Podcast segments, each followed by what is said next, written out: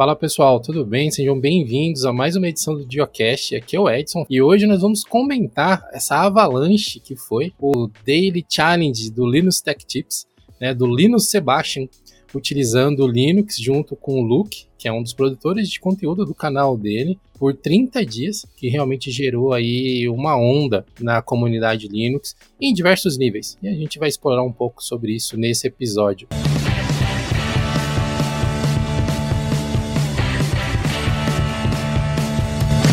gostaria de fazer uma interjeição por um momento. Esse ser humano que você está chamando de Linus Sebastian, na verdade se chama Linus. Linus é o do Linux. GNU Linus. é verdade. É, o que você está chamando é o GNU Linus Tech Tips.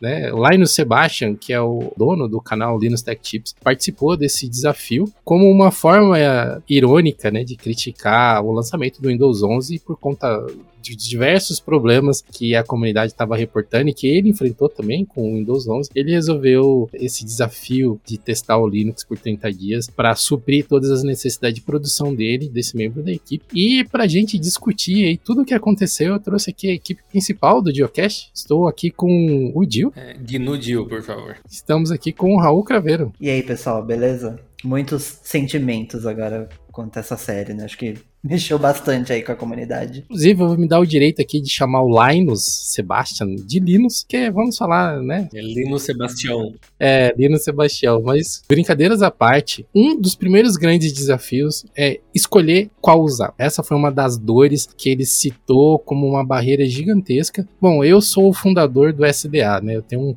um post sobre isso que rendeu até vídeo no canal, do quanto pode ser doloroso você escolher apenas uma distribuição. Talvez a gente possa separar essa esse podcast entre cada um dos episódios, né, dos vídeos que ele postou tal. O que, que vocês acharam aí das, das agruras que ele reportou nesse primeiro vídeo aí, dessa dificuldade com, com a escolher a distro, principalmente? Então, não sei, às vezes eu sinto que a escolha de distro Linux é tipo, sabe aquelas pinhata que tem na, tipo, tradição mexicana, que você, tipo, dá a paulada na pinhata e cai um doce?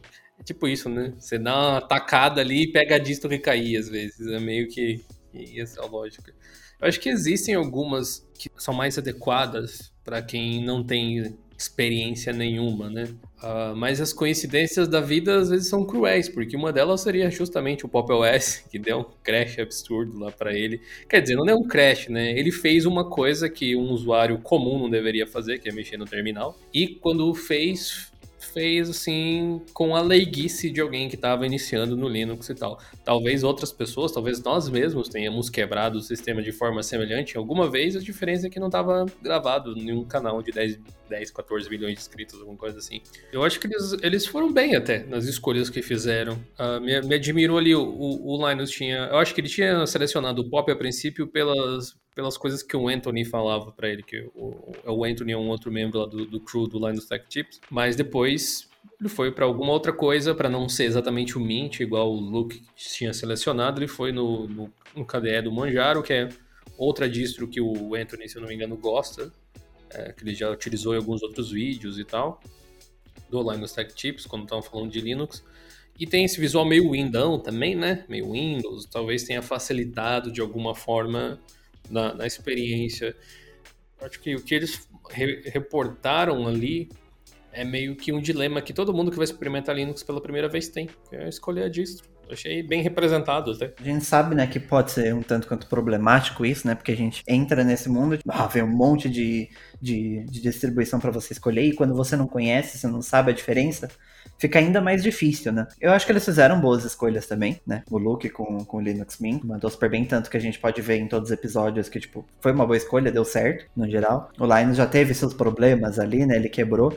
Apesar de que a ideia da série era o tempo todo falar sobre uma visão de um iniciante, de, tipo, de alguém que nunca viu Linux, de nunca, que nunca mexeu com Linux mas ao mesmo tempo ele tipo teve o primeiro problema, ele foi atrás do terminal para resolver e ele então talvez não seja tão iniciante assim. Claro, tipo, não era tão experiente, senão ele teria lido ali tudo que ele estava fazendo, não teria quebrado o sistema, né? Mas é iniciante, mas nem tanto ali e teve um problema que, por parte, é culpa da distro, sabe? A distro não deveria deixar simplesmente quebrar o sistema. Tanto que isso causou, né, comoção de toda a comunidade. Resolveram esse problema rápido. Deu azar também, né, do pacote ali da Steam tá quebrado justamente na hora que ele tava gravando.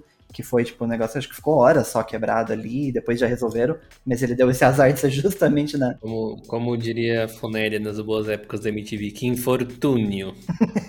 é, é, bem isso mesmo, sabe? Tipo, ele deu um azar muito grande ali. Mas acho que tirando esses problemas, né? Algumas coisas ali, tipo, de, de falta de leitura, outras, tipo, de fato do sistema não deveria deixar quebrar ali, outras de azar, mas eu acho que no geral, foram boas escolhas, sabe? E acho que meio que deu certo, sabe? Pensar, tem três tipos de usuários de computador. Dois deles conseguem usar Linux sem problema, não é? o, a pessoa que não sabe nada realmente de informática, que ela vai se limitar ao que o sistema vai oferecer e não vai buscar coisas além do que ela está vendo, tipo coisas como o terminal, por exemplo. Tem a pessoa avançada, que desdobra qualquer sistema operacional, e tem aquele cara meio no meio, que ele está num certo limbo, que é, ele não é especialista o suficiente a ponto de entender Linux, mas ele não é leigo o suficiente a ponto de não se colocar em risco por ignorância, sabe? E esse aí é o Linus Tech Chips, talvez o Linus Sebastian lá, porque ele é uma pessoa que manja bastante de Windows, acredito eu, muitos anos utilizando, fazendo muitos vídeos a respeito disso, e, enfim, naturalmente tem um conhecimento técnico uh, que existe ali, não sobre Linux. E ele estava tentando trazer aquela forma de resolver problemas de Windows que ele já conhecia para o Linux e isso acabou dando problema. Agora, uma das coisas que ele falou, não lembro em qual episódio, mas que eu concordo absolutamente é: às vezes ele pode ter quebrado o sistema exatamente por causa dessa situação que ele está. A questão é que a maior parte de usuários de PC é exatamente esse usuário, que não é super avançado e não é super leigo também, especialmente de Windows nessa parte de games e coisas desse tipo. E se as distribuições Linux querem abraçar esse público, elas precisam se adaptar de alguma forma pode até dizer que não é justo porque as pessoas utilizam Windows desde criança ou passaram por faculdade. E eu poderia dizer que é exatamente esse o motivo. Realmente, não é justo, mas é a realidade, não tem como mudar esse fato. Então, ou você age para resolver essa questão, ou você vai ficar chorando porque o universo não conspirou a seu favor. É, uma coisa que me pegou ali, que é algo que me incomoda muito no APT, por exemplo, é a falta de organização das informações. Porque é coisa que o DNF tem, que é uma coisa que sempre me agradou, que tipo, as informações são sempre bem indentadinhas, tipo, é tudo bem organizadinho. Você sabe exatamente o que você tá fazendo. E o APT, ele joga texto, sabe? Tudo junto, sabe? Não, quase não pula linha, e, tipo, é tudo ali. Então, tipo, para você perder uma informação, é muito fácil, sabe? se ali o, o APT já deixasse mais claro, tipo, olha, isso aqui é problemático, colocasse lá em vermelho, yes, do as I say, tipo, pulando lista, tipo, separando bem para você entender que aquilo é algo problemático, talvez ele tivesse parado e falado assim, hum, talvez eu esteja fazendo algo errado aqui, não, não é normal. Botar um double check, né? Tipo, você tem certeza que quer fazer isso? Você escreve, sim, faço o que eu quero. Tem certeza realmente que quer fazer? Porque assim, se pergunta duas vezes, talvez a pessoa Pode ser que não também, né? Pode ser que tá, é mais uma chance ela ter um estalo de, nossa, tá me perguntando duas vezes se eu quero fazer isso, será que alguma coisa assim? E eu concordo com você, Raul. Não só o APT, na realidade, o, não só o DNF, aliás, Pacman é mais organizado, PAMAC é mais organizado, o Zip, qualquer um menos o APT, resumindo, né? Praticamente. Não, não tô querendo dizer que seja ruim, porque eu uso o APT a vida inteira também. Tipo, funciona. Mas ele deu uma parada no tempo nesse quesito em particular e poderia realmente receber umas melhorias, né? Ele é muito bom, ele é até mais rápido que o DNF em, em muitos casos. Tipo, eu sempre tive esse problema de lentidão com o DNF, mas ele é desorganizado, sabe? É, ele simplesmente joga informação na sua cara, às vezes você não sabe o que, que você tá pagando, o que, que você tá instalando. Às vezes era questão de de fato organizar, de colocar uma cor vermelha onde é perigoso. Mudar essa frase, que acho que o yes do say não quer dizer muita coisa também. Sim, destrua o sistema. Botar isso talvez fosse mais, né? talvez alguém pense assim: ah, mas eu não acho o APT tão confuso assim, eu entendo muito bem o que ele. Experiência, meu jovem. Você talvez vê ele há muito tempo e você sabe o que esperar, né? E a gente falou do podcast aí recente que a gente gravou sobre é, cegueira inatencional, é meio que isso, né? Você não consegue ver o que você não espera que esteja lá. Do mesmo jeito que você só consegue, tipo, perceber as coisas que você já, já conhece.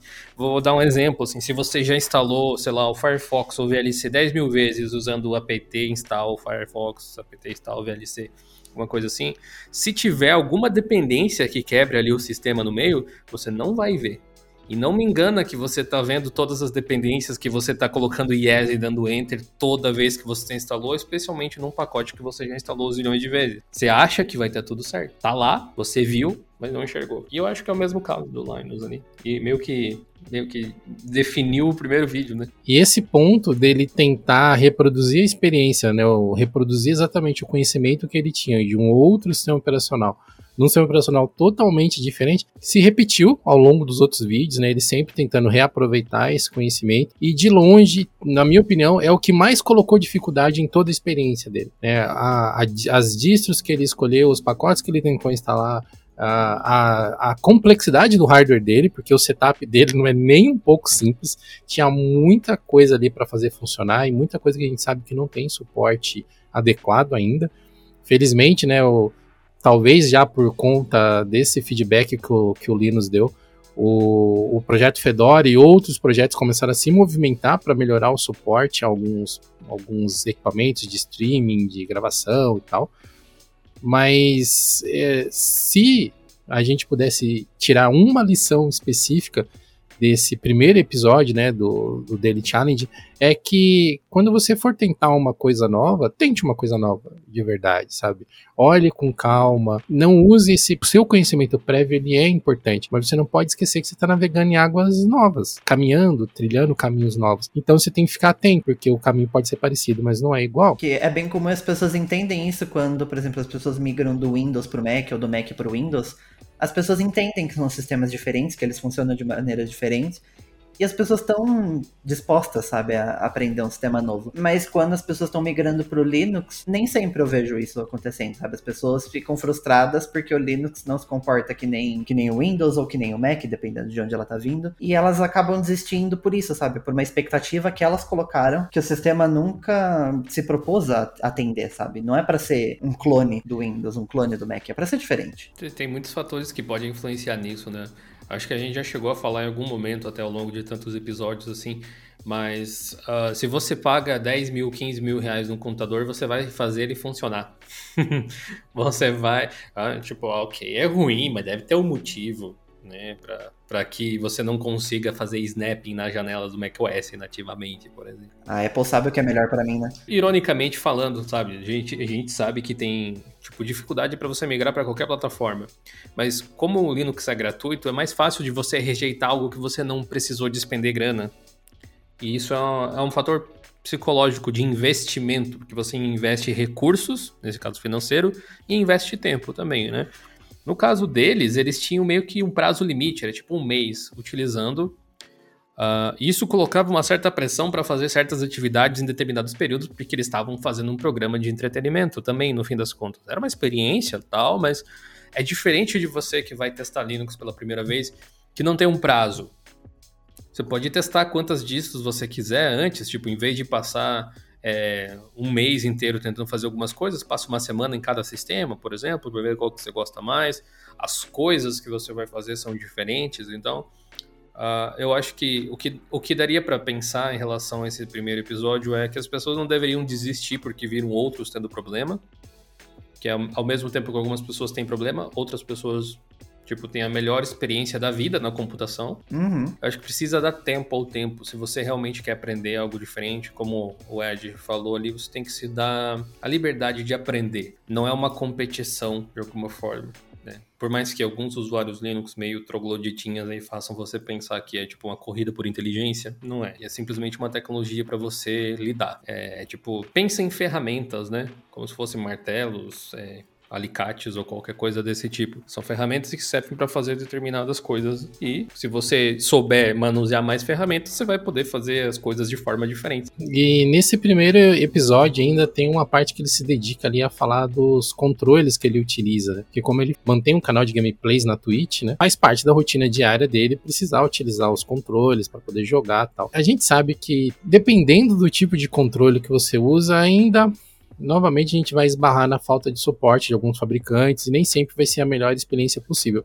Felizmente, a Steam facilita algumas coisas, porque ela detecta o seu hardware independente do sistema operacional, né? Então ela cria ali alguns facilitadores, mas não é para todos os controles que isso funciona, né? Por exemplo, eu tenho um controle de Xbox aqui que funciona maravilhosamente bem, infelizmente, de Xbox 360 mas eu já tive experiência de pegar os controles que é, genéricos, né, do mercado que esquece, não funcionava e não tinha o que fazer. Isso de novo esbarra, né, talvez num assunto que vai ser recorrente aqui, né, que alguns problemas são parte dessa entidade Linux que quer dominar o mundo da computação, né? As pessoas gostam de colocar o Linux como se fosse alguém que senta ao lado dele ali e fala: Pô, Linux, por que, que você não fez isso aqui que eu queria? Pô, Linux, você é fogo, hein? Por que, que você não funciona isso aqui? Isso aqui é uma empresa, né?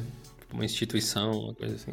Ele citou ali dezenas, provavelmente, de empresas que tocam esse ambiente, né, que é o Linux para desktop, e cada uma na sua especialidade, cada uma fornecendo as suas ferramentas, tal, com, com colaborando, né, para que as coisas funcionem. Uma outra lição que a gente pode anotar também, ó, esse vai ser um episódio de Geocast Educativo 2022.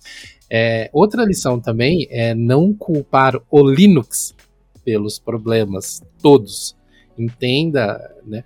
Isso, na verdade, a gente não pode exigir de todas as pessoas, porque as pessoas dependem de ter um maior entendimento de como funciona um sistema operacional para saber a quem que elas devem imputar algumas responsabilidades e tal, mas tente na medida do possível não dizer que o Linux não faz isso ou o Linux não faz aquilo. Inclusive um dos vídeos preferidos que eu, do, do canal, né, do Dio Linux para mim, é um onde ele fala: "Senta aqui, vamos conversar sobre esse negócio de o Linux". Aí é preciso aprender a separar o que é um problema de interface, o que é um problema de software, o que é um problema de hardware, sabe? Tem várias, várias coisas aí. Mas, mas, claro que eu entendo, assim, tipo, que as pessoas não têm obrigação de saber a diferença. Eu parto do seguinte pressuposto: obrigação de saber alguma coisa, não só de informática, você não tem nenhuma.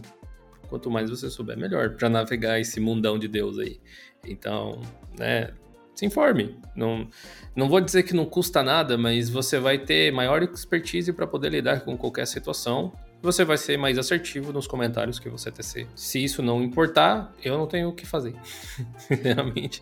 E entender também que não existe esse binarismo, né? Tipo, igual a questão do controle, que o, que o Linus reclamou que, tipo, ele não conseguia fazer funcionar com dois controles. Eu não tenho dois controles para testar, então não sei se realmente, tipo, foi um problema. No geral, ele não funciona com dois controles, ou se é aqueles controles específicos, isso eu realmente não sei. Mas tipo, não é porque aquele caso específico não funcionou, que automaticamente, tipo, nossa, você não consegue usar controle no Linux. Eu tinha um DualShock 4. É muito mais fácil usar um DualShock no Linux do que usar no, no Windows, por exemplo. Porque no Windows você precisa usar aquele... De... Só plugar, né? No Windows você precisa usar o DS4 Windows, e aí você configura por lá, você tem que estar sempre com o software aberto para ele conseguir reconhecer direito como controle, e aí você conseguir usar na Steam, qualquer outra plataforma. No Linux você colocou em modo de pareamento, conectou, acabou, sabe? Se você quiser configurar que nem o Xbox e tal, aí, tipo, você usa a Steam pra isso. Mas ele reconhece por padrão, sabe? Eu nunca tive problema com isso. O meu único problema que eu tinha controle era da bateria dele, que não tem nada a ver com o Linux, né? E agora eu tenho um 8-bit DOE, também um, um Pro 2,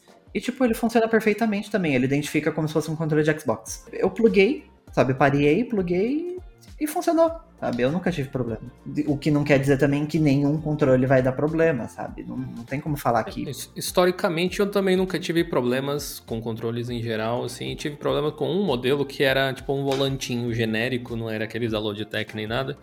Era um, um sei lá, algum modelo da China ou qualquer coisa assim. Não sei, nem tinha marca, talvez, que eu tinha testado. Obviamente pirata, pelo visto, né?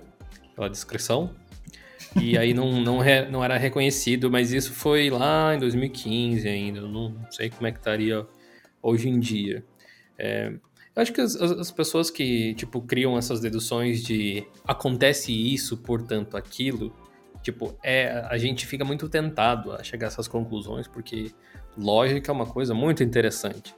Problema é quando a gente ignora alguns outros fatores que podem nos levar a chegar a algumas conclusões que não, não seria, tipo, não é 100% apurado o negócio, né?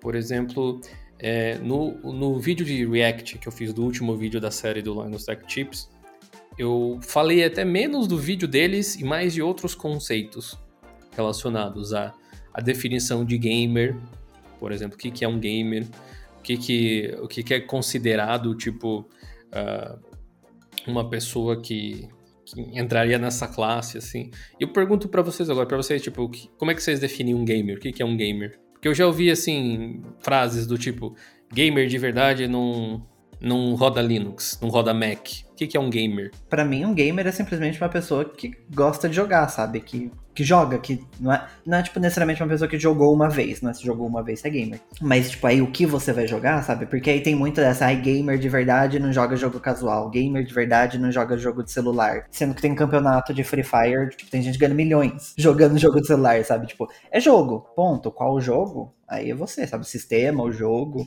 plataforma. Você, Ed, acha que é o que, que, que é um gamer para você? Gamer é qualquer pessoa que gosta de jogar. Eu, eu vejo um, um, problema grande das pessoas que elas tentam segmentar outras pessoas em, em grupinhos, em nichos tal. E eu entendo por que, que algumas pessoas fazem isso, porque é uma forma de você se sentir mais confortável perto das pessoas com quem você tem uma certa identificação, né? E se sentir especial também, né? Tem, tem duas coisas. A gente tem gente, humanos, temos duas necessidades muito grandes, que é nos sentirmos úteis ou especiais, de alguma forma, e fazermos parte de algo. A gente quer sentir que faz parte de alguma coisa. Muitas vezes são comunidades assim. Tipo, faz parte da comunidade de um jogo, e, e, naturalmente você vai, se você circula certos meios onde pessoas que gostam da mesma coisa se reúnem, você vai naturalmente, assim, fazer algum amigo por ali. Amizade, relação humana é uma das coisas que mais são, ficam gravadas no nosso cérebro como reforço positivo, assim. Então, se você estava lá sendo escroto com alguma outra coisa dentro de uma microcomunidade e fez um amigo o incentivo que você tenha para continuar agindo exatamente da mesma forma. É só você pensar assim, gamer, né, o termo em inglês. Se você pensar em outro, lover, o amante, nesse sentido, né, é, quer dizer alguém que esse é, sufixo em inglês quer dizer alguém que executa aquela ação de forma repetitiva. O gamer joga constantemente, mas em nenhum, nenhuma definição está escrito assim, tipo, gamer é quem joga três vezes por semana, ou quem joga 40 horas por semana. Menos que isso não é gamer. O gamer é quem joga no console, ou quem joga no PC. O gamer de verdade é quem joga no PC e no console e tem todos os consoles. Ou joga todos os triple A's, joga todos os jogos. Esse é o gamer de verdade. Aliás, outro problema é esse negócio com o de verdade. Isso é uma falácia argumentativa que muita gente usa sem querer, até às vezes, sem pensar muito. Mas ela tem um nome bem curioso, que é a falácia do escocês de verdade. É mais ou menos assim: é como se alguém dissesse que, olha, nem nenhum escocês coloca açúcar no mingau. Acho que é essa a definição original. E aí outra pessoa diz assim: Mas olha, o meu tio é escocês e ele coloca açúcar no mingau. Ah, mas ele não é um escocês de verdade. Escoceses de verdade não colocam açúcar no mingau. O que faz uma pessoa ser um escocês é o quê? Não ter nascido na Escócia. Ou ter se naturalizado escocesa, talvez. Colocar açúcar no mingau não tem absolutamente nada a ver com ele ser um escocês de verdade ou não. É, estendo isso para o Linux também. Tipo, tem gente que diz que é, as, todo mundo, se alguém diz assim, todas as pessoas que utilizam Android utilizam Linux. Aí alguém vai dizer, ah, mas Android não é um Linux de verdade. O que é Linux, o que é um sistema Linux, é um sistema que usa o kernel Linux. Não importa se a sua definição imaginária não é, dentro de uma lógica argumentativa, não é, é atendida. Não é isso que define o que é o que não é um Linux, se tem um pacote GNU, se tem desktop environment, se é mais livre, menos livre. É sistemas que usam kernel, ponto. Isso é um sistema Linux. Ergo, né, o Android é um Linux. Então, isso acontece aí no mundo gamer também. É você tentar desvalorizar um comentário baseado em alguma coisa que só tá na sua cabeça. Tipo, se você frequenta um grupo de pessoas que sei lá, platina todos os jogos, né? Faz todas as missõezinhas que tem e tal. E são reconhecidos como true gamers, como os gamers, assim. Qualquer pessoa que não tem um comportamento parecido, você vai achar, bom, se isso aqui é um gamer de verdade, isso aqui não é um gamer de verdade, seja lá o que isso significa, ou não é um gamer. Ou seja, as pessoas que jogam no Linux, elas são gamers também, elas são gamers de Linux. E existem os seus benefícios e as suas mazelas de estar dentro desse cenário que foram muito bem representadas, eu diria, pelo, pela série do Linus Tech Tips. Eu acho que o que a gente precisa observar aí é que algumas distribuições e algumas empresas, talvez, precisam reconhecer essa fatia de mercado gamer né, como um público-alvo a ser atendido pelos produtos que utilizam Linux, pelas distribuições que usam Linux. Né. Mas no segundo episódio do desafio do, do Linus, ele já com o sistema operacional Manjaro funcionando, né, e tendo conseguido configurar a maior parte das suas coisas, ele finalmente foi tentar fazer a sua primeira live stream e utilizou o OBS. É, e felizmente o OBS não é o OBS por acaso. Né, ele merece a fama que ele tem e a entrada que ele tem no mercado, porque é uma das plataformas de stream mais sólidas e dificilmente alguém vai ter algum problema por conta do OBS mas a gente sabe que o seu setup, né, a, os devices que você utiliza podem colocar uma camada de complicação em cima disso. Eu não me recordo exatamente, mas acho que tudo funcionou de imediato para ele, né, tirando as coisas que a gente sabe que não tinha suporte no Linux, né? É o Go Accelerar, acho que aí foi um problema, né, alguma coisa assim. É, mas tudo depende do hardware que você tem previamente, né? Fiquei pensando assim, por que que pra mim nunca dá problema de nada? e pra, pra algumas pessoas dá, né? Eu acho que o problema, no caso aqui, é que eu já estou há tantos anos utilizando Linux para fazer essas coisas, que eu montei o meu setup no entorno de coisas que eu sei que funcionam. Então é por isso que eu tenho essa impressão. É mais uma questão de, de tipo, interpretação, assim. E a pessoa que está usando o Windows agora, ela comprou coisas que sabe que funcionam no Windows, e daí ela vai migrar para Linux e vai ver o que funciona lá. E pode ser que algumas coisas não funcionam. É igual você usar Mac por muito tempo. Você vai comprar coisas que você sabe que vai rodar no seu PC. Por que você vai comprar alguma coisa que não é compatível com o Mac se você usa Mac? É, é porque nesse mercado né, de stream é muito comum as pessoas usarem hardware da Elgato, né? Só que a Elgato ela é totalmente dependente de software, os aparelhos deles. E os softwares, em grande maioria, só estão para Windows, alguns têm para Mac também mas a grande maioria é de Windows e não tem para Linux. Logo, a chance de não funcionar é muito grande. Tem algum, algumas coisas que funcionam, tem, tipo, o Stream Deck tem uma, um software não oficial, algumas placas de captura, tipo, funcionam com UVC, tipo, tem suas alternativas, mas no, de modo geral, o gato não funciona com Linux, né? E só que aí as pessoas ficam frustradas achando que a culpa é do Linux, que como assim ele não roda a placa de captura, sendo que aquela peça foi feita para Windows. É do mesmo jeito, tipo, ninguém reclama que um, que um teclado feito para Mac não funciona no Windows, tipo, não, porque ele foi feito para Mac. E, só que é isso, só que tipo, a pessoa já tem o, o, o, hardware ali, então ela fica frustrada que não funciona com o sistema dela. Tipo, ela não vai simplesmente trocar todos os hardwares dela, só que, tipo, é, é até algo meio óbvio, né, se for ver. É, você pode transpor isso para software, né? Tipo, bem, pensa assim, esquece o Linux por um instante. Você tá no Mac e usa Final Cut para editar vídeo. Aí você vai, decide migrar o seu computador para Windows e fica chateado porque o Final Cut não roda no Windows. Então. O Windows é horrível. Não é, não, é, não, é, não é tão direto assim, o negócio simplesmente é um software incompatível, né? E aí você tem a questão do hardware e tal. É claro que num cenário ideal, o Linux suportaria tudo, tudo funcionaria e tal, mas isso não é verdade em nenhuma plataforma. Todas elas têm seus gaps. Uhum. A diferença é a quantidade de pessoas afetadas por isso. É, o perfil de streamer, entre aspas, de usuário streamer, tem muita influência da Elgato por ser uma empresa bem representativa nesse segmento e tal. Não é a única. Eu tenho placa de captura aqui que funciona no Linux de boas. É, mas, de novo, eu fui atrás de uma placa que funcionasse no Linux também. Já queria uma que fosse meio que universal para poder usar em, qual sistema, em qualquer sistema operacional e tal. Tem uma da Elgato, que a Elgato mandou para mim. Eles disseram assim, ó, a gente não sabe se funciona no Linux, testa aí e depois conta pra gente, sabe? Foi meio que assim, que é uma HD 60S, se eu não me engano. Eu poderia ter, ter essa placa, ter comprado essa placa antes no Windows, querer migrar para Linux, daí colocar a culpa no Linux e não quem fabrica a peça ou simplesmente entender o que está acontecendo ali. Tá? Porque se eu quiser criar alguma ação de mudança, não vai ser reclamando com o pessoal do Linux que é o negócio do gato, não funciona. Eu entendo que na prática, para o usuário, o que acontece é simplesmente a minha peça, o meu componente aqui não funciona, o meu device não funciona. E quando eu estou no Windows, funciona. Então eu vou usar lá. E tem uma lógica nisso. Mas se você está querendo dar o um passo além de querer mudar esse cenário, até mesmo fazer uma reclamação, que eu diria que é dar um passo além de testar, você tem que entender que não é como se o pessoal do Linux tivesse como, sequer como fazer isso sem fazer engenharia reversa. O gato não facilita nesse sentido.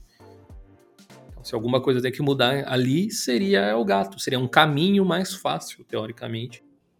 É, uma coisa que eu acho estranha é que as pessoas cobram que o Linux tem que suportar tudo, tem que funcionar tudo, e se não funciona alguma coisa é ruim, o sistema é ruim, o sistema é um lixo, mas na Apple, que é a empresa mais valiosa do mundo, uma empresa que bateu 3 trilhões de dólares agora, não tem essa cobrança, sabe? Porque se alguma coisa não funciona, ah, não, ok, não foi feito para Mac.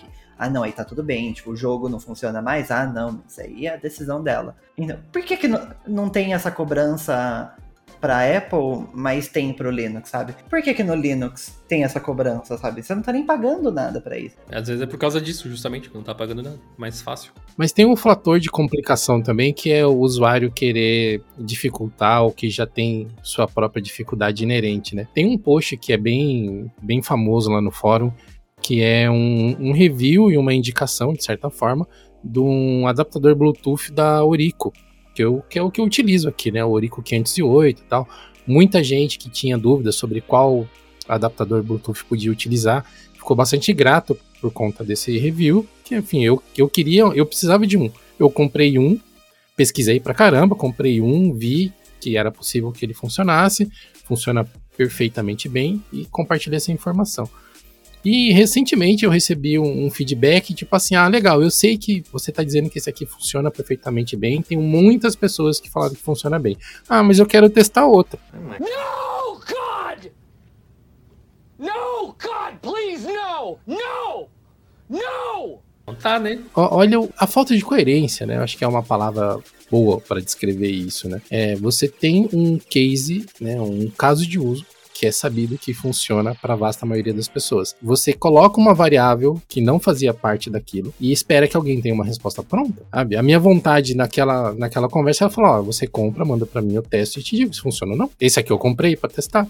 De novo, né, a gente falou sobre isso num podcast inteiro, a transferência de responsabilidade, também imaginar que a gente tem resposta para tudo. Eu, eu posso pode dizer que eu me esforcei para estudar todas as áreas possíveis, porque não sei se as pessoas param para pensar assim, mas na, na vastidão de perguntas que acontecem. Eu recebo perguntas de programação, de engenharia civil, de design gráfico, de, sei lá, UX, UI, de shell script, de Python, de C Sharp, de kernel de Windows, de kernel de Linux, de Mac, de. Enfim. Tem uma vastidão de assuntos assim que é humanamente impossível você cobrir. Eu estudo muito. Boa parte do meu dia é dedicado à leitura. Eu leio demais muita coisa na internet, muita coisa em livros, assim, porque tem muita coisa para cobrir. E, e, eu quero ter a melhor resposta que eu puder dar para qualquer coisa que as pessoas perguntarem. Só que é uma, uma tarefa muito ambiciosa e completamente irreal de se atingir. Uh, ainda assim, eu tento, eu me esforço. Mas, por exemplo, uh, às vezes você pode mudar a caixa de onde você pesquisa, eu fiquei pensando. Teve um comentário num vídeo falava sobre outra coisa completamente diferente que a pessoa perguntou. Como instala o programa. Eu não lembro o nome do programa, eu lembro que começava com C. C alguma coisa no Linux Mint. Eu pensei assim, se em vez de ter digitado nessa caixa do YouTube, você tivesse digitado no Google, talvez você tivesse achado alguma resposta. Essa é exata frase, sabe? Mas era o que? Alguém esperando que eu chegasse e dissesse, Claro, meu amigo, é exatamente dessa forma. Eu, inclusive, já fiz um vídeo de 15 minutos explicando passo a passo de como faz esse tipo de coisa só para você. Assim, eu tô sendo extremamente sarcástico, mas eu imagino que de alguma forma é mais ou menos isso que as pessoas esperam. Você tenha uma resposta pronta, elencada, com imagens, vídeos, links, pronta para tipo, tá aqui, ó, na sua mãozinha para você. É, esse exemplo que você deu me lembrou de uma trollagem, né, que o Cid Cidoso contou que ele fez com o pai dele, né? Que ele criou um Twitter pro pai dele. E ele falou lá: qualquer coisa que você tiver dúvida, pai, você pergunta aqui no Google, no Twitter, que você vai ter uma resposta. Então ele ia lá no Twitter, como eu faço tal coisa? E as pessoas ficavam respondendo ele. Quase isso que as pessoas esperam, né? Que a gente, no mar de conteúdo que a gente publica, e não apenas nós, né? Outros criadores de conteúdo também, que a gente seja capaz de filtrar todas as perguntas, dúvidas e interjeições e, e responder. É, é difícil, hein? A gente tenta. Pior que a gente tenta. Uhum. Mas é igual a gente falou no episódio anterior sobre terceirizar decisões ali. é, Tudo depende do que acontece depois da pergunta, eu diria. Perguntar não ofende. É aquela velha máxima, né? Ok, eu tipo, tô querendo descobrir como está esse programa no Linux Mint. Vou perguntar. Se me respondeu, beleza. Se não me respondeu, ok. O problema é quando você para ali. Como se você sentisse que ah, a informação precisa vir dessa fonte. Sabe? Se você não faz isso, parabéns. Não era pra fazer mesmo. Agora, se você faz, você tá provavelmente limitando o seu conhecimento ao que os outros vão poder te oferecer. Você nunca tá buscando por si só o aprendizado e por conta disso você sempre vai resolver, re- receber um resultado filtrado. Isso quando você receber. Isso é prejudicial para o seu aprendizado, para o seu desenvolvimento intelectual até. E seria interessante tentar uma abordagem diferente em outras oportunidades. No vídeo 3, que o Ed não assistiu, que vergonha é seu Edson. Gente, falando sobre esse assunto, você não acompanhou a série inteira. Eu não sabia que era uma trilogia de quatro. Deus perdoa minha quinta série. É tipo Matrix, é a trilogia de quatro. É, no, no terceiro vídeo, eles falaram sobre produtividade, basicamente. Em vez de focar em jogos, tarefas do dia a dia que as pessoas precisam fazer. Então foi tipo, quem assistiu o vídeo onde eu coloquei a Luana para fazer tarefas no Elementary OS, no Mac OS, coisas assim, é tipo isso, só que eles fizeram com, com o Manjaro e com o Linux Mint. O, o Luke e o Linus, cada um num computador. Coisas como Zipar um arquivo, né? Que eles... eu, eu vi os comentários, na verdade, disso. assistir um vídeo, é, Assinar documento, imprimir as coisas. Tem bastante coisinha assim. Eram tipo 10, 12 tarefas, alguma coisa assim, eu acredito. E os dois se saíram bem, acho que o Luke se saiu melhor. Uhum. O o Linux Mint parece que foi mais simples de fazer as coisas, mas em parte também pelo conhecimento que ele tinha. E eu acho que o, o, o exemplo mais icônico que me vem à cabeça foi a parte de assinar os PDFs lá. Impressora foi super bem, tipo, mais bem que no Windows, até eles falando, pelas experiências que eles tiveram. Mas em assinar PDF, a ideia era, tipo, assinar virtualmente, tipo, colocar uma assinatura sua, como se fosse um documento, e não assinar através de um certificado digital, que é outra parada. E aí, no caso do Linux Mint, o Luke estava utilizando um software chamado Sejda, se eu não me engano, que eu não conhecia, eu conheci no vídeo deles até, que ele disse, não, eu vou tentar usar o mesmo software que eu uso no Windows. Foi lá no site, tinha versão para Linux, ele baixou, instalou, era um ponto .dev, tipo, deu dois cliques, instalou, bem no Linux Mint, o pessoal que usa sabe. Assinou o documento, salvou, enviou por e-mail, que eu acho que era a tarefa lá, alguma coisa assim. E o Linus foi fazer a mesma coisa, abriu o documento no Ocular, o leitor do, de PDFs, documentos do KDE, já que ele estava usando o Manjaro KDE. E lá também tem a função de assinar, só queria assinar digitalmente com certificado digital. E aí precisava ter um certificado instalado na máquina, umas outras coisas assim. E ele foi, ele não conseguiu fazer essa tarefa porque ele foi lendo outros manuais e coisas assim. Tanto que essa, esse problema gerou um, um patch pro Ocular que passou a informar de forma mais clara o que era um certificado digital e tal, informando o que, que era aquela questão especificamente. Isso só me diz assim, se fosse eu, talvez em uma situação parecida, né, com o nível de conhecimento que ele tinha, eu ia entrar pelo mesmo rabbit hole aí, ia parar em um monte de fóruns e coisas que foi o que aconteceu com ele. Tentando descobrir como instalava um certificado digital para poder fazer assinatura. Acho que ele não pensou em fazer assinatura, tipo, escrevendo assim, acho que ele fez com uma, com uma outra ferramenta depois, não sei exatamente como aconteceu, se ele não conseguiu fazer at all. Você lembra? Raul? Não lembro, eu acho, eu acho que ele não conseguiu fazer nesse caso. É, eu acho que, acho que foi isso. E vocês zoando porque eu não assisti, vocês assistiram e não lembram aí, ó. Tá vendo como que, é- como que o mundo dá volta? Faz um tempo já. Eu fiz um vídeo falando sobre esse vídeo, eu não lembro. Em minha defesa, tem mais de um mês que saiu esse vídeo. Eu assisti no dia que saiu. Cara, mas esse ponto aí ilustra uma série de dificuldades que não é exclusivo do Linux de forma alguma, mas que está muito relacionada à UI, né, a interface dos usuários. Porque nós temos muitos termos que são equivalentes, mas são coisas completamente totalmente diferentes. Esse sign, uh, assinar um documento, tem uma série de ações totalmente diferentes que o termo é exatamente o mesmo para todas elas. E aí vai depender do usuário, através da interface e também da, da experiência que a interface entrega, conseguir distinguir uma necessidade, né, uma ação da outra. E também, novamente, o usuário ter clareza do que ele quer fazer. Porque nesse exemplo do Linus aí, eu quero assinar um documento assinar, rubricar um documento, dificilmente vai ser uma atividade que você vai ter que carregar um certificado digital lá dentro, não faz sentido, né? Sim. É, ele não parou para raciocinar nesse aspecto. Eu acredito que o Luke usou o exemplo de novo que eu dei no outro podcast, né? Que é a lógica mais simples, normalmente é a mais eficiente. O Luke falou: eu preciso assinar isso. Ok. Eu abro, rabisco em cima, tá assinado. É, foi mais ou menos essa lógica. Mas, mas, ali, tipo, as informações que tem, o exemplo do Pop lá do primeiro vídeo de ter quebrado, no caso da leitura, me diz uma coisa também que é importante, que é não adianta estar tá escrito.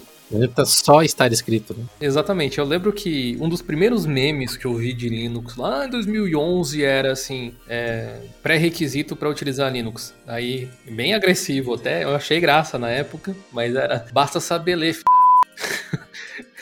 e assim, piadas à parte, realmente, se você ler e prestar atenção no que tá lendo, e acima de tudo, entender, né? Que é o que vem depois de ler, uh, você vai ter maiores possibilidades de ter um entendimento.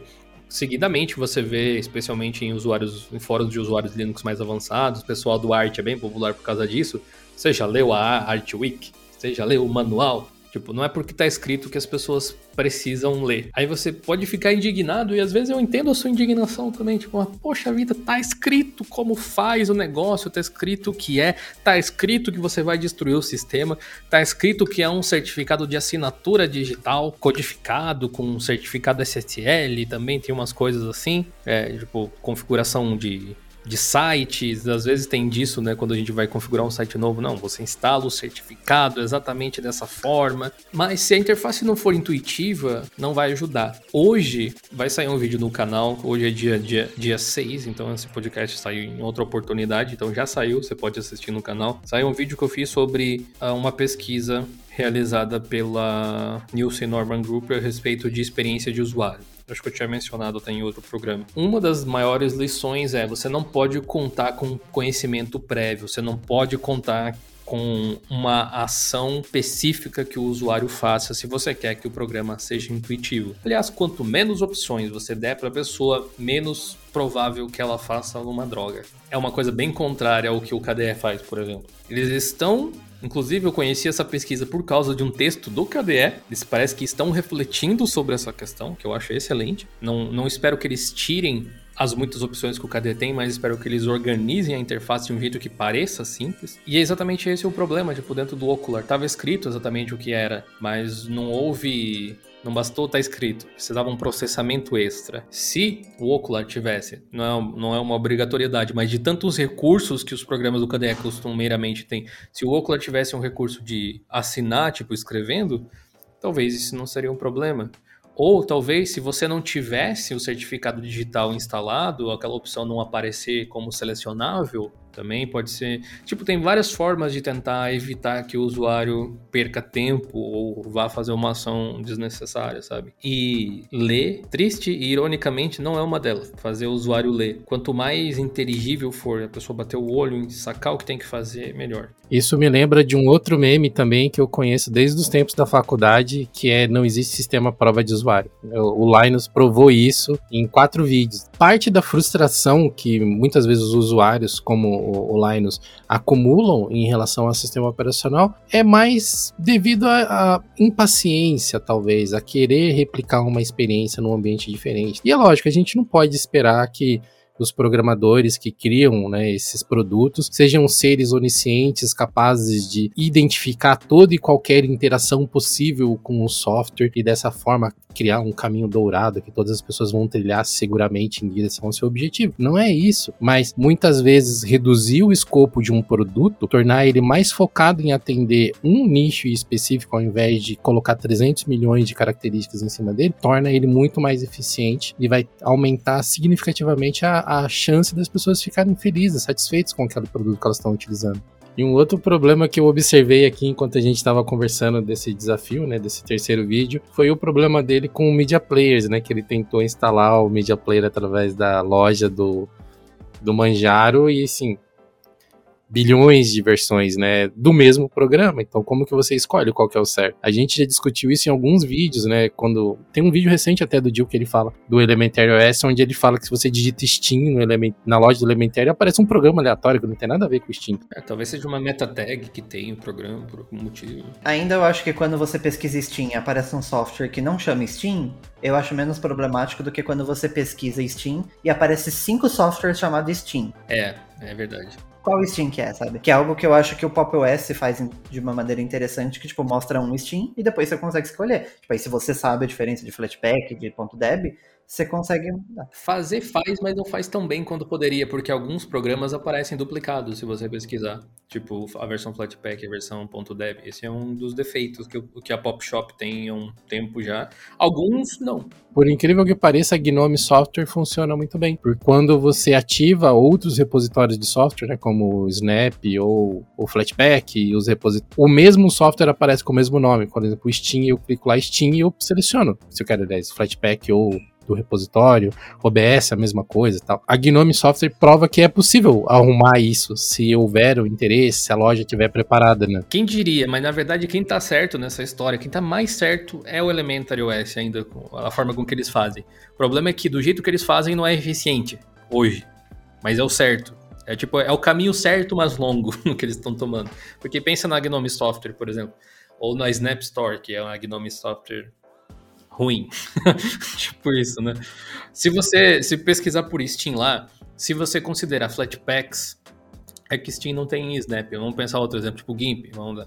É, você pesquisar por GIMP, você vai ter a versão Snap, você vai ter a versão Flatpak, se você vai ter a versão .deb, .rpm, sei lá. É, e vai aparecer na mesma... É, seria, no caso do Ubuntu, né, na Snap Store, seria ali. Só que se você digitar Steam, mesmo que você tenha é, esse, seletor, tem alguns outros pacotes que tem esse nome, tipo Steam Devices, Steam Installer, Steam Steam, né? Steam Dep, Steam Fatpack, Steam qualquer coisa. Às vezes até tem um ícone ligeiramente diferente, às vezes é o mesmo. É, no Pop OS eles fizeram de uma forma um pouco diferente. Você tem. Uh, deixa eu até abrir aqui a Pop Shop para ter certeza. Se eu digitar Steam, vamos ver o que aparece aqui. É, tem esse problema também. Você tem Steam, que aí se você clicar, você tem a opção do... Eu como tenho o FlatHub Beta também, vou ter aqui o, a versão .deb, a versão Flatpak e a versão Flatpak Beta, se eu quiser. Legal. Mas por causa do Ubuntu, do repositório do Ubuntu, tem um pacote que chama Steam Installer, que tem exatamente o mesmo ícone. Isso é tipo uma coisa da Canonical, lá do Debian e tal. Não tem como eles Quer dizer, tem como eles alterarem, né? Seria bom se eles alterassem até, mas é uma coisa que não é do trabalho deles. Agora, uma coisa que eles mudaram aqui é que o Steam Devices, que no Ubuntu acho que tem o mesmo logo, eles mudaram para o ícone de uma engrenagemzinha ali que dá a noção de que é alguma coisa diferente. O Steam Devices é tipo os drivers de uh, joystick, basicamente, né?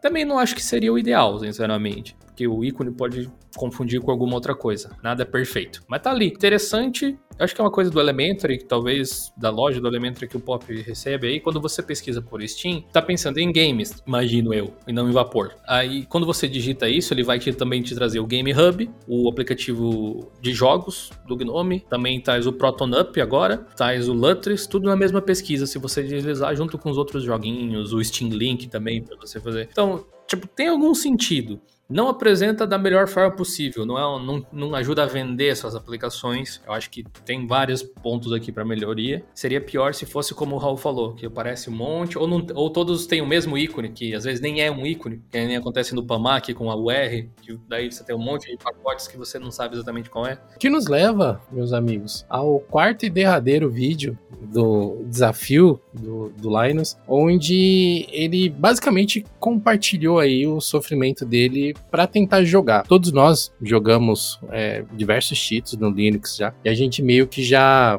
teve boa parte das dificuldades que ele teve ali. Ele relata principalmente os problemas com jogos multiplayer, né, que usam anti-cheat que é um cenário que felizmente está melhorando. Para os próximos anos, talvez deixe de ser uma regra e passe a ser exceção os jogos que não funcionam corretamente por conta disso, né, do anti-cheat propriamente dito. Mas não é só isso. Concordo que é um problema de nós não termos fontes unificadas de informação, né? Ele fala bastante sobre isso, né, do Proton DB, que é muito concentrado na biblioteca do Steam. Por conta disso, outros títulos que rodam ou que não rodam acabam não ficando tão facilmente acessíveis para os usuários, né, que, que acabam caindo no ProtoDB, né? Bom, faz sentido do ponto de vista de alguém que está na posição que ele está. Isso eu posso dizer com certeza. Tipo, o ProtonDB, ele é um indicador, ele não é a realidade absoluta, sabe? Você pode encontrar soluções lá, como ele falou, você pode até não encontrar. Ele estava citando um jogo que ele tinha um problema, acho que era o It Takes Two, que o Raul estava jogando em live esses dias. Uh, você, né, joga em dois, e aí ele não estava conseguindo conectar o segundo controle. E aí ele foi até o ProtonDB e aparentemente lá tá nice, tá, tá dando para jogar tranquilo. Só que algumas pessoas que relataram problemas, nenhuma delas relatou problemas com isso em particular. Aí ele ficou tipo, e agora o que eu faço, né? eu vou ter que esperar para ver se aparece alguma solução e tal, que é o comportamento que qualquer leigo acho que teria. Mas em relação aos indicativos do Proton, eu concordo, tipo, mais ou menos, assim, porque o Proton pode ser utilizado para coisas de fora, mas não é realmente isso que importa se é uma análise em relação ao Proton, é mais uma análise se funciona ou não no sistema. E o Lutris tem um sistema parecido, se você for observar os reportes deles lá dentro do Lutris, também tem compatibilidade. É, acho que eles têm o mesmo esquema que o Wine tem, que eles chamam de Platinum, Gold, Garbage, quando não funciona, né? O Proton chama de Borker, que é equivalente a, tipo, não funciona, né? Simplesmente. Então eles têm, não é que eles não têm essa análise. Eles têm, só que é baseado em reportes da comunidade. Eu vou dar um exemplo aqui frustrante para mim, de jogo, que eu quis jogar no Linux e não funcionou. E que tá Platinum, eu acho, no, no e simplesmente não vai. Deixa eu até ver que se tá Platinum mesmo, se é outra categoria. Pois é, o último report foi há sete meses atrás, então não é muito diferente da época que eu testei até. Inclusive tem gente aqui dizendo, just works. Aí eu fico pensando, que diabos aconteceu? Que eu já testei o Proton GE, igual o pessoal aqui comentou, eu já segui alguns tutoriais, pesquisei na internet, não funciona simplesmente não funciona. E é no meu caso. Então, se eu for gerar um report assim, eu vou dizer que não funciona. Acho até que eu gerei esse report aí há mais tempo. Enfim, eu, eu, eu acredito que a frustração é não poder confiar cegamente em alguma coisa, que é uma novidade no mundo, né? Mas não poder confiar cegamente no ProtoDB é uma droga, porque seria bom se pudesse. É, do mesmo jeito acontece lá com o Lutas e tal. E eu acho que é por isso que a Steam parece que contratou uma galera para testar os jogos pro Steam Deck. Vocês ouviram falar? Que vai fazer tipo um, um rate, vai gerar tipo umas tags dentro dos jogos dentro da Steam para dizer o que, que funciona, o que, que não funciona e como funciona e tal. Só que a Valve pode fazer isso dentro da Steam, ela não pode fazer isso dentro da Epic Games, qualquer coisa do gênero. Ah, e aí depende de outras forças agirem aí, infelizmente, né? né eu acho que o ProtonDB, eu acho ele muito bom, mas eu também acho que tem alguns pontos para melhoria. Um, um, caso, por exemplo, é o Grand Chase. O Grand Chase funcionava no início, nos primeiros dias não estava funcionando, mas porque a gente não tinha descoberto ainda quais eram os pacotes que tinha que instalar pelo Proton Tricks.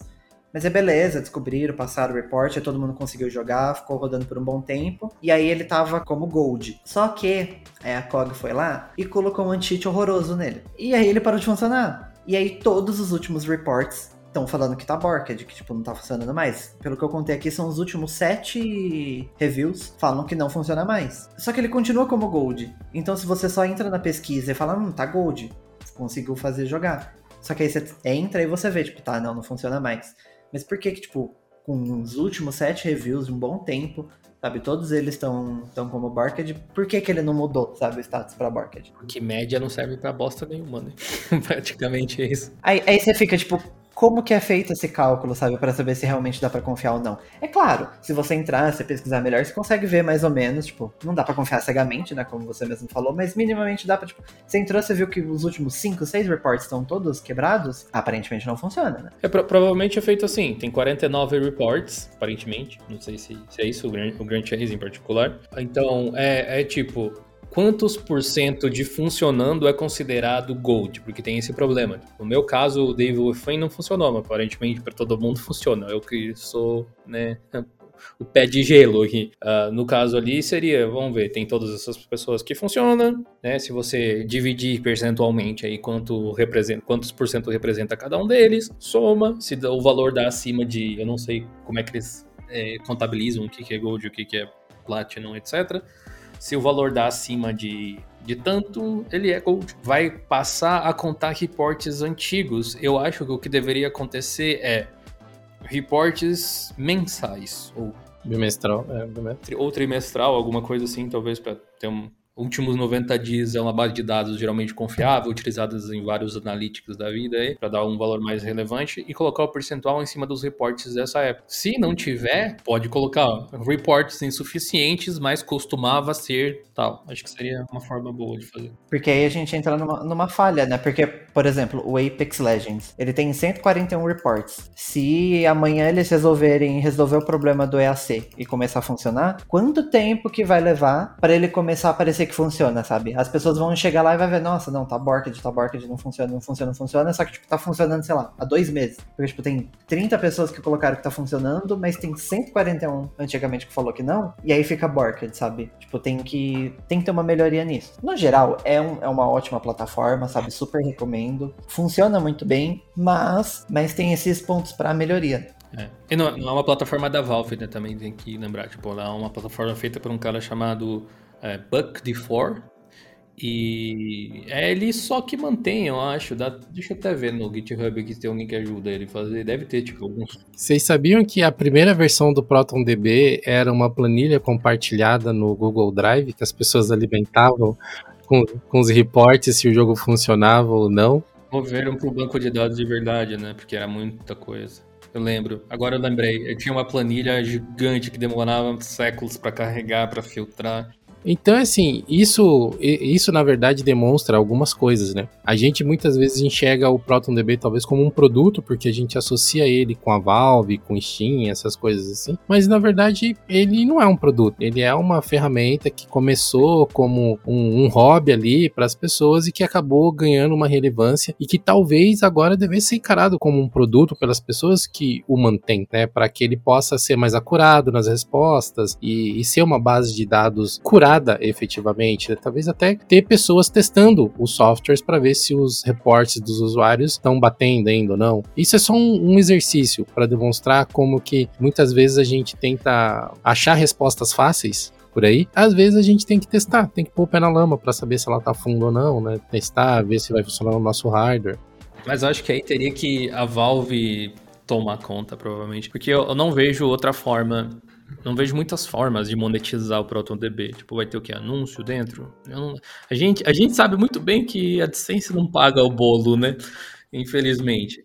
Então, se a Valve não fizer isso, o que, que eles vão ter que fazer? Sei lá, utilizar, vender dados dos usuários, no bom sentido, tipo, sei lá, fazer com que, como as pessoas logam com a Steam para fazer os reports pegar, sei lá, na API da Steam, jogos que elas gostam e daí mostrar anúncios baseados em jogos que elas vão querer jogar, poderia ser uma opção, mas eu acho que a comunidade open source não ia gostar muito disso. E a Valve parece não confiar totalmente no ProtonDB a ponto de não abraçar esse ProtonDB como, tipo, não, tipo como ela fez com o Wire, o próprio Proton Nascimento, não, vem cá, DXVK, que a gente vai trabalhar vocês. Não foi isso que aconteceu, eles preferiram contratar a galera e eles criarem o próprio database deles para não não depender de reportes espontâneos, né? Mas uma coisa que o, que o Linus tinha falado que eu acho que seria bem legal, tipo, mas é outra coisa que não dá para cobrar de ninguém também, que ele falou, né, que o problema, né, do, do Proton é que ele é totalmente focado na Steam, e, tipo, né, nesse caso, por design, né, faz sentido,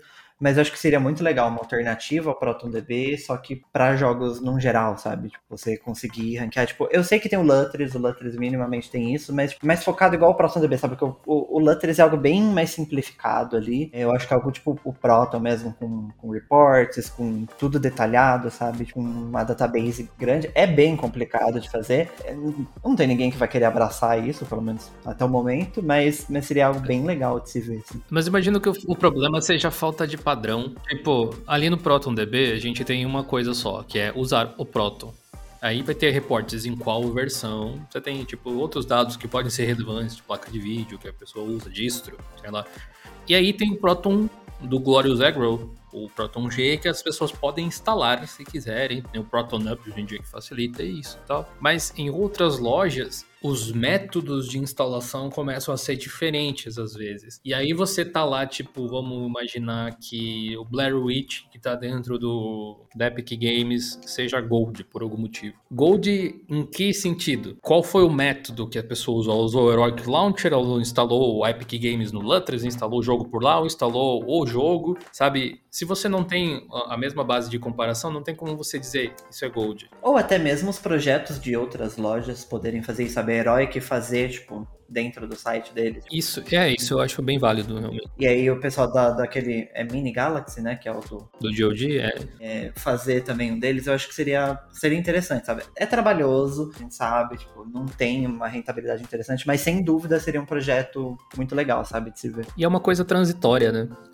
Se o negócio eh, funcionar realmente, coisas como o ProtonDB vão ficar simplesmente nas nossas memórias, porque eles não vão ser úteis, porque é óbvio que funciona, ou né, ou óbvio que não funciona se der tudo errado, eventualmente também, mas tipo, são softwares que vão ficar assim. Ainda no, no quarto episódio do, do desafio, o Luke cita que ele é um cara que jogar faz parte da rotina diária dele. Isso é uma atividade que ele gosta, que ele faz com os amigos. E o círculo social no que ele está inserido também tem essa atividade, é uma coisa que ele faz bastante com os amigos. E ele cita, né, o quanto pode ser frustrante para quem está acostumado com essa dinâmica, muitas vezes não conseguir jogar na mesma velocidade com que seus amigos que estão em outras plataformas. Ele dá alguns exemplos de jogos que ele tentou jogar e que no Linux simplesmente não funcionavam por causa da barreira do anti-cheat que a gente já citou, ou pela dificuldade de você ter que ficar debugando e colocando parâmetros do Inetrix ou mudando opções lá do Proton para que ele funcionasse, enquanto os amigos dele era simplesmente clicar e jogar. E muitas vezes, quando ele estava pronto para jogar, os amigos já terminaram. Que era esse joguinho, como o Jill falou, eu quero descansar aqui a cabeça 15 minutos, sabe? Eu não quero fazer uma, uma ciência de foguetes aqui, eu só quero jogar 10 minutinhos. Tal. Eles falaram sobre a, a, questão dos jogos como parte do, do círculo social das pessoas, né? Tipo, sendo um elemento que reúne as pessoas. Eu posso falar que isso aconteceu comigo também algumas vezes. Mas, diferentemente, é, eu acabei fazendo amigos. É tipo o lance do hardware. Eu acabei fazendo amigos que usavam Linux também, a maior parte das vezes. É, e aí, os jogos que a gente ia jogar, mesmo quando não era nativo de Linux, costumavam funcionar. Tipo, o Overwatch talvez seja o melhor exemplo recente que a gente teve alguns anos ali. Quanta gente a gente conheceu através da Twitch e, e fez amizade, tipo, é, sei lá, me vem à cabeça agora o Docker que moderava o nosso canal lá na, na Twitch e tal, o Nautilus, é, pessoas que a gente conheceu no jogo ou por causa do jogo, que usam Windows a maior parte do tempo, a gente pôde confraternizar e criar esses laços de amizade por causa disso. Então, eu entendo totalmente esse tipo de coisa. Nos últimos dias, Uh, dia sim, dia não, de vez em quando eu e o Carlinhos, nosso redator, estamos jogando Valorant, lá que ele gosta bastante, só que eu só consigo jogar ele no Windows. E aí, se isso fosse um impeditivo para mim, eu não poderia socializar com o meu amigo nesse jogo que ele tanto gosta, sabe? É, isso, isso seria um problema. O que me lembra que jogos, a gente tende a pensar em jogos como uma coisa que não sejam softwares, mas eles são programas de computador apenas. Eles têm bug a rodo, inclusive nas plataformas nativas. E o Valorant é um bom exemplo para mim, porque eu até usei no, no, no, vídeo que eu falei sobre esse último vídeo lá no SecTips, porque é um jogo que gosta muito de crachar na minha cara. E ele só roda no Windows. E ele tá rodando no Windows. E aí terminou a partida, às vezes ele puf, fecha, do nada, ali. Ou seja, acontece coisas assim. E a solução do problema não é nada trivial. Quer dizer, ela pode ser se a pessoa tiver um mínimo conhecimento, que é ele acusa assim, ah, o cliente do jogo não está funcionando. A pessoa, se a pessoa entende o que é um cliente de um jogo e que ele não está funcionando, ela vai abrir o gerenciador de tarefas, procurar o processo, finalizar, vai restartar, o jogo funciona de novo.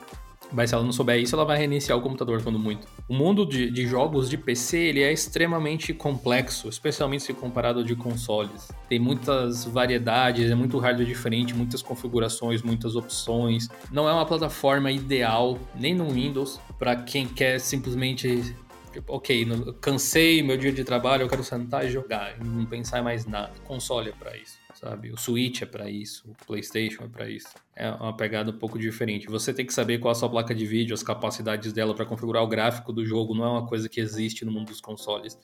E não dá para querer que as pessoas saibam isso. e mundo de jogo de PC tem. É, eu acho que até o Linus falou isso, por, por causa disso, essa, essa frase tá na minha cabeça.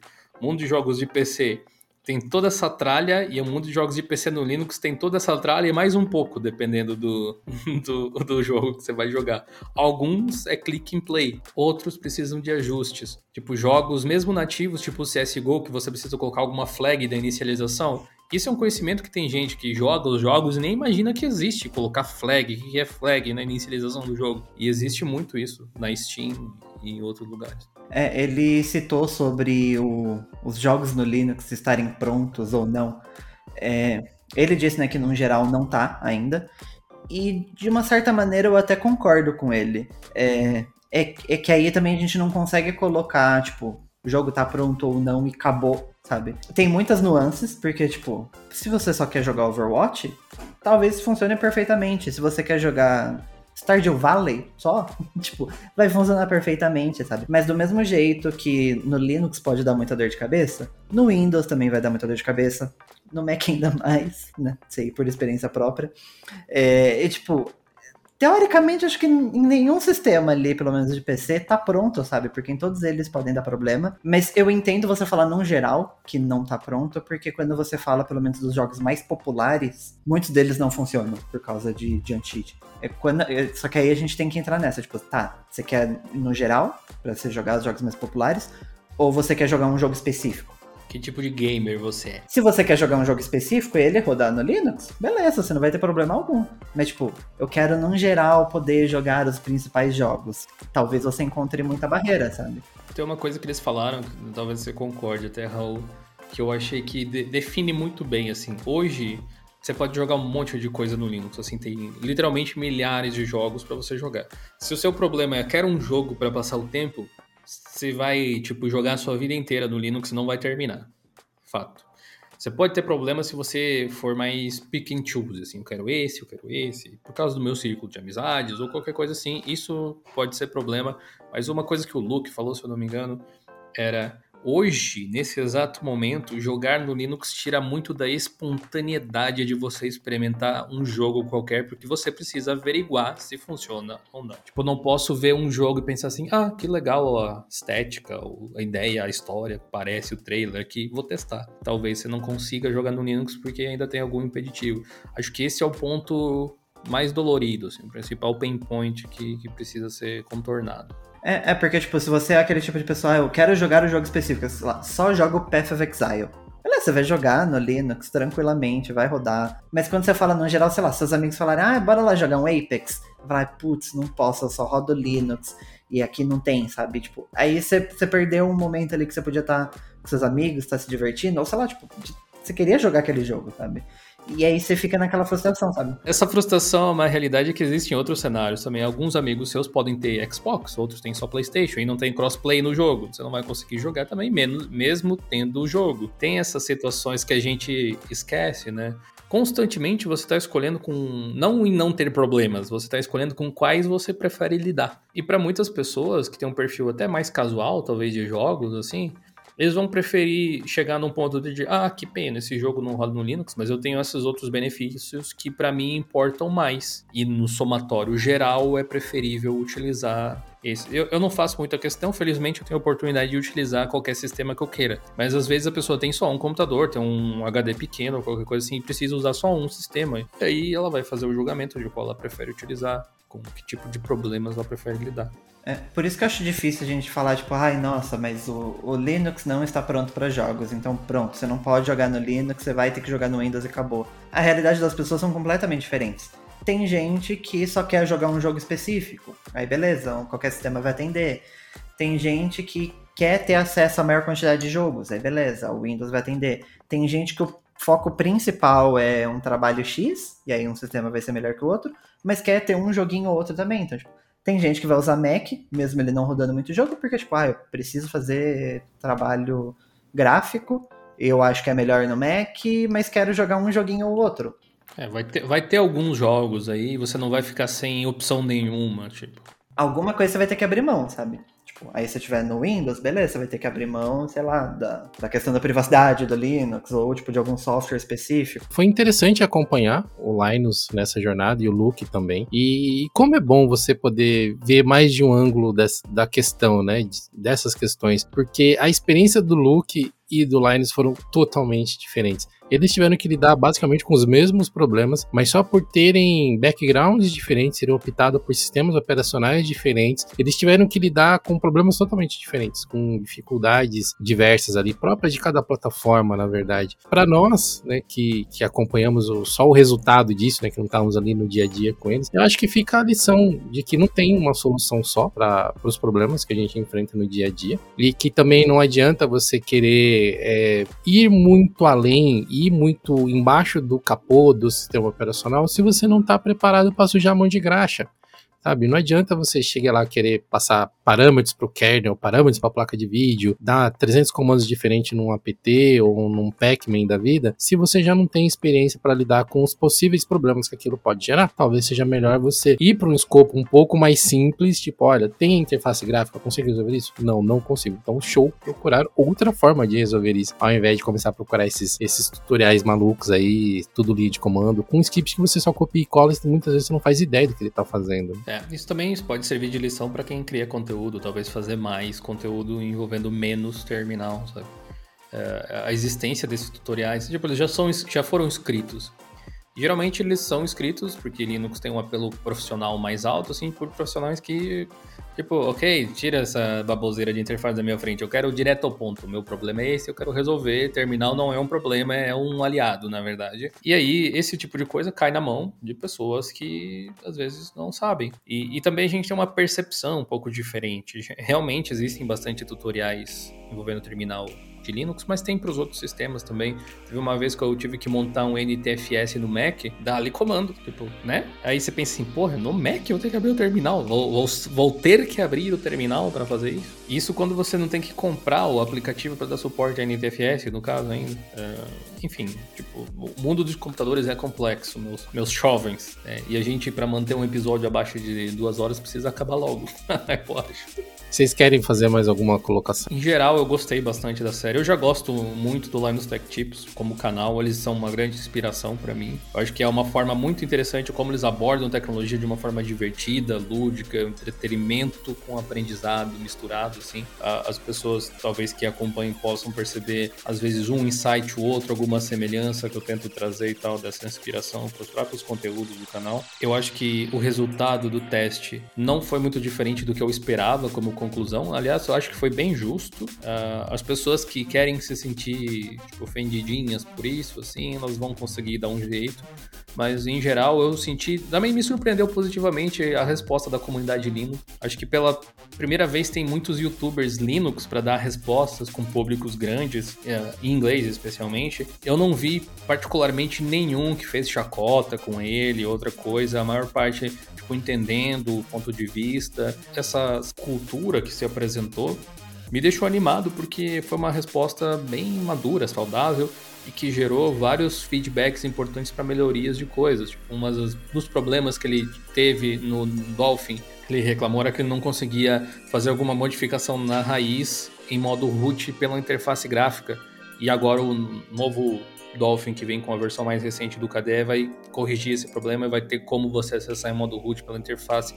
Eu acho que trouxe muito mais coisas positivas do que negativas. Deu um vislumbre da situação atual, pelo menos do ponto de vista de alguém como ele. E aí fica a dica, né? Como sua mãe falava, você não é todo mundo, você não é igual a ele. Pode ser que você tenha uma experiência diferente. Vale a pena você viver sua própria experiência, quem sabe. E eu tô curioso para ver se eles vão fazer algum pós-conteúdo que eles tinham mencionado, tipo trazer especialistas de Linux para fazer um react oficial da série dentro do canal. Eles tinham mencionado alguma coisa assim, ou como esses especialistas fariam e resolveriam esses problemas, de repente, para mostrar como seria a forma mais eficiente de fazer as coisas. E se uh, eles vão repetir a dose daqui a algum tempo, talvez alguns anos, de repente, alguma coisa assim, no que vem, depois Eu vi que ele mencionou que vai, tipo, comprar um Steam Deck, vai fazer vídeo sobre, então também tô curioso para ver nesse sentido. Queria testar o Steam S no PC. Eu acho que veio bastante coisa bacana. Gostei, em geral, dá pra se dizer assim. Eu, eu gostei também. Eu achei que, no geral, teve um impacto bem positivo, sabe? Trouxe é, o Linux, né, para muita gente que talvez nem conhecia ou nunca tinha dado uma chance. Então, minimamente, tipo, trouxe uma visibilidade legal. É, alguns dos pontos que eles trouxeram também trouxe melhorias para a comunidade Linux, então eu acho que no geral foi muito bom sim. Claro, tem algumas coisas que eu fico ali meio tipo, hum, tá, isso aqui não seria bem interessante, algumas coisas ali que parece. Teve um episódio em si que o, o, o Linus parecia meio que tava meio de, de birra, sabe? Porque tinha quebrado o pop, parecia que ele tava fazendo algumas coisas de birra. Não sei, foi a minha interpretação ali também, mas eu acho que apesar dessas questões, no geral ainda foi, foi um, um saldo bem positivo, sabe? Eu achei que foi bem interessante, valeu a pena. Cara, eu gostei bastante. Trabalhei muitos anos com suporte a usuário. Muitos anos com suporte a usuário. Então, eu assistindo os vídeos do Linus, eu fiquei me lembrando desse tempo que eu atendi usuário, às vezes com os problemas simples e tal. Ah, meu computador não funciona. Sei lá, o computador não estava ligado. Por que, que ele não funciona? Porque não está ligado, amigo. E não é força de expressão. Eu atendi um chamado exatamente assim. Quando você entra nesse cenário, né, de pessoas que, que usam o computador de maneira mais utilitária, não são pessoas que montam computadores, que customizam, que trocam peças, que hackeiam, né? Por assim dizer, os computadores. É, muda um pouco. Na verdade, muda muito a, a experiência e como que problemas podem parecer simples pra gente, afetam o dia a dia dessas pessoas. Eu gostei bastante, gostei muito, assim, de ver essa a forma como eles aparentemente foram até bem transparentes, né? Porque o Linus, sendo um cara tão reconhecido, tão famoso, ele podia muito bem querer pagar de especialista e por debaixo dos panos ali tentar fazer as coisas parecerem que ou tava dando tudo errado ou tudo certo, dependendo de com os objetivos dele. Aparentemente ele foi bem sincero, assim, ó, tipo, cara, não sei. Às vezes era nítido ver a frustração frustração no olho dele, assim, na, na expressão do rosto dele. Fala, cara, eu não acredito que essa merda não tá funcionando. até, até meio triste, ele falou, acho, uma vez que, tipo, tirou um pouco da alegria de usar o computador. então, eu, eu achei que foi tão. Foi positivo, porque me pareceu é, visceral, assim, me pareceu sincera a experiência e a maneira como eles retrataram isso. Diferente dessa experiência negativa que o Linus teve, nós queremos que vocês tenham uma experiência positiva com esse podcast. Observem as, as coisas que nós estamos comentando com vocês de maneira crítica, tentem extrair coisas positivas disso. O Linus demonstrou a experiência dele, como o Raul já disse, como o Gil já disse, a sua experiência pode ser totalmente diferente, a minha experiência é totalmente diferente. Eu acho que a gente tem que carregar isso e tentar aprender um pouquinho com a experiência de cada um. Esse episódio do Geocast vai ficando por aqui. Agradeço a todos vocês aí que participaram com a gente até esse momento, que ouviram esse conteúdo.